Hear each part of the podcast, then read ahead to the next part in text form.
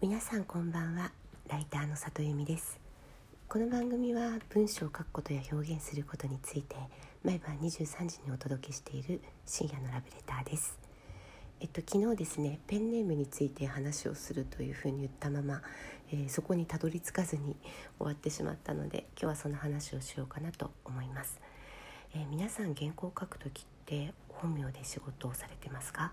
それとも、えーと、ペンネーム使ってらっしゃるでしょうか、えー、私の周りのライターさんはですね、えー、多分8割ぐらい本名でお仕事なさってるかなと思います女性の方だと旧姓でお仕事されている方も含めてになっちゃうんですけども、まあ、それでもあのペンネームではない形で仕事されてる方は8割ぐらいいらっしゃるかなというふうに思います。これがどうなんだろう作家さんだったりあとはまあえっとコラムニストさんとかラノベの作家さんなんかは特にそうなんですけどもそういう方になると、えっと、本名じゃなくてペンネーム使われている方が多いのかなと思ったりします。で私は本名で仕事をしていた時期もペンネームで仕事をしていた時期もあるのですが、えー、本名で仕事している時の良さというのをいくつか挙げるとですねまず、まあ、大したことじゃないんですけれども税金関係やあと郵便関係それから確定申告なんかが割と楽だったりします。ただあのこれペンネームだから面倒くさいかとそうでもなくて、まあ、そこまで大したことではないんですけれども、まあ、名前が一元管理されているっていうのはまあまあ楽かなというふうに思います。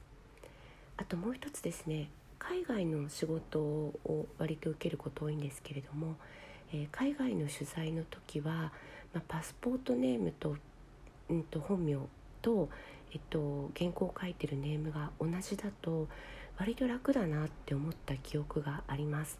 ただこれもですね年に何度もあるわけではないので、まあ、あの向こうのホテルや向こうの取材先で少し楽だったりあと名刺がそのまま使えたりというところが少し楽かなと思いました。あとこれは一つちょっと大きいかもしれないと思ったのがですね私、えっと、大学で客員准教授をやっていた時期が数年あったんですね。でその時は私も本名で、えー、原稿を書いていたんですけれども、えー、もし大学で論文を書くんだったら本名で出しておいた方がいいよっていうふうに、えー、教授の先生に言われましてあそっか大学の大学といいますか論文っていうのはペンネームでは出せないものなのかなって思った記憶があります。でこれはですね実はちゃんと調べていなくて、えー、ひょっとしたらペンネームでも、あのー、論文って書けるのかもしれないんですけれども私はその時はあちょうど本名でスタートするんだったら論文も書きやすいねというふうに大学の先生に言われました。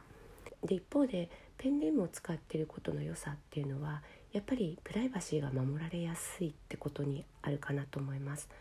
特に家族のことを書いたり、えー、身近なことを書くエッセイストの方作家さんなどは、えー、ペンネームを持ってらっしゃるとすごくプライバシーが安全かなというふうに感じます。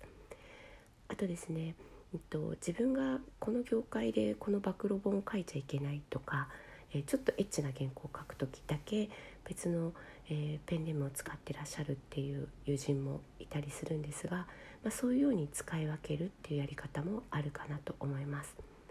私自身はですね、えっと、今年もう一本連載をスタートするつもりでいまして、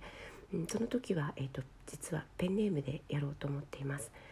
えー、自分であることがちょっと分からずに書いてみたいなというのがありましてえ連載1本分だけ、えペンネームでやろうかなと思っています。うん。でも絶対文体でバレるよってみんなに言われるんですけどもどうだろう？バレるのかな？なんかいけるような気がするんですけども